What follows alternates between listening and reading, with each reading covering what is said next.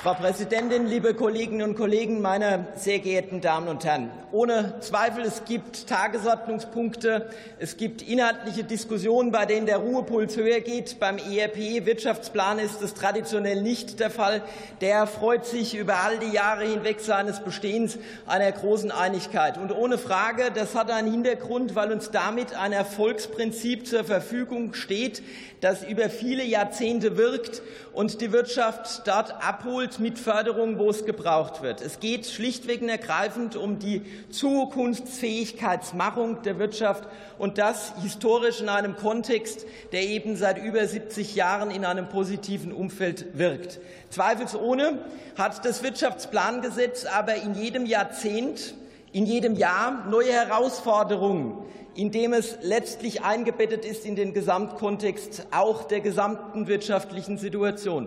Und die OECD bescheinigt uns eben auf der einen Seite eine positive, und das ist wirklich auch eben ein Gemeinschaftswerk dann gewesen, eine positive Wahrnehmung der Förderkulisse auf der einen Seite, die seit vielen Jahren in diesem Land zur Verfügung steht. Gleichzeitig fällt aber die Realitätsbetrachtung der Unternehmerinnen und Unternehmer im Iststand gerade eben anders aus. Förderkulisse auf der einen Seite, Iststandsbetrachtung gegenwärtig auf der anderen Seite. Weil, meine Damen und Herren, wir müssen uns eben auch neben der Förderkulisse um die Rahmenbedingungen der Wirtschaft entsprechend eben im Einsatz bewähren. Und da muss ich sagen, da ist die Alltagsbetrachtung eben die. Erfüllungsaufwand, Bürokratie hat sich in den letzten zehn Jahren mehr als ähm, auf ein Maß von 17,4 Milliarden vorangeschraubt, wo es eben viele an ganz vielen Stellen erdrückt. Und da möchte ich jetzt auch mal perspektivisch sagen, deswegen wäre es gerade auch was das Thema Bürokratie bürokratiearme Förderinstrumente auf der einen Seite, aber eben auf der anderen Seite auch mit zukünftigen Belastungen einhergeht, eben wichtig, dass wir eben über ein Belastungsmoratorium mal für die Wirtschaft nachdenken würden. Und, und darüber hinaus, und das möchte ich auch anmerken, ich fand das diese Woche, wir hatten ja, und das war ein Geschenk an sich, wir hatten eine sehr interessante Diskussion, einen interessanten Austausch mit den Kolleginnen und Kollegen der Assemblée Nationale. Das war ein Geschenk an sich, dass wir das so in dieser Form erneut haben konnten. Mir ist hängen geblieben, dass die Kolleginnen und Kollegen über alle Fraktionen hinweg einen großen Pragmatismus in der Herangehensart und Weise an den Tag gelegt haben, wenn es genau jenseits des Förderns, um die PS auf die Straße zu bringen, gerade geht. Und, meine Damen und Herren, wir befinden uns eben in einer Zeit der multiplen Krisen, in denen sich viele Krisen überlagern. Aber deswegen ist es gerade auch wichtig, dass wir jenseits der Förderung dann an anderer Stelle auch die PS auf die Straße bringen. Und was mich in dem Zusammenhang zweifelsohne um, umtreibt, und die Kollegin Detzer hat den Hightech-Bereich bereits angesprochen und hat auch äh, zu Recht angesprochen, dass gerade das ERP an dieser Stelle einen entscheidenden und wichtigen Beitrag lenkt. Aber liebe Kolleginnen und Kollegen, der Link to Business ist etwas ganz Entscheidendes, was in Deutschland gerade in höheren Investitionsrunden nach wie vor noch ein Thema ist, was uns umtreiben muss. Weil im Ergebnis ist es eben auch so, dass es eben nicht nur bei uns erdacht, sondern bei uns auch umgesetzt und entsprechend dann auch tragfähige, wirtschaftlich tragfähige Modelle daraus entstehen müssen. Dass uns eben solche Dinge wie MP3-Player und Co. eben in der Form nicht passieren, sondern dass es eben eben dann auch im Anschluss Umsetzung hier findet. Und das alles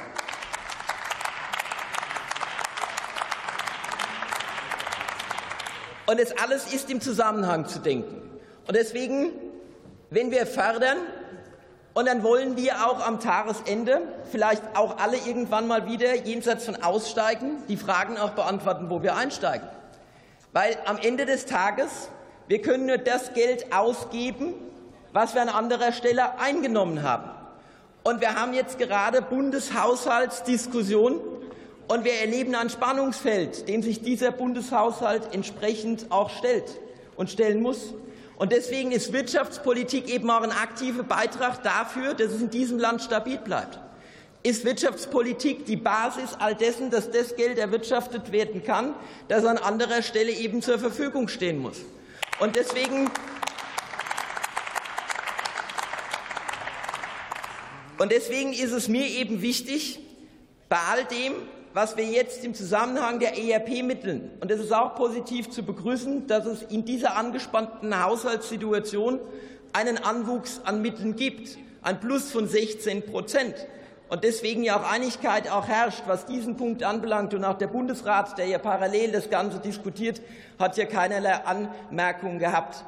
Aber wir müssen uns vielleicht mit den Wurzeln im Marshallplan, mit den erfolgreichen Jahrzehnten, die im Anschluss gekommen sind, wir müssen uns vielleicht auch ein Stück weit darüber auseinandersetzen, wie wir bei diesem Einsteigen in Innovation einen Marshallplan der Innovation für Innovation in diesem Land als Gesamtkonstrukt eben für eine erfolgreiche Wirtschaft der Zukunft wieder entsprechend umsetzen. Und ich glaube, wenn Zeitenwende wirtschaftlich entsprechend mit Inhalt gefüllt werden soll, dann muss sie genau an dieser Stelle ansetzen, wo es darum geht, einen Marshallplan des Möglichen für Innovationen in diesem Land umzusetzen. Wir stimmen diesem Gesetz zu, und ich freue mich auf die weitere Beratung und die Diskussion, wenn es darum geht, dieses Land fit für die Zukunft zu machen. Dankeschön.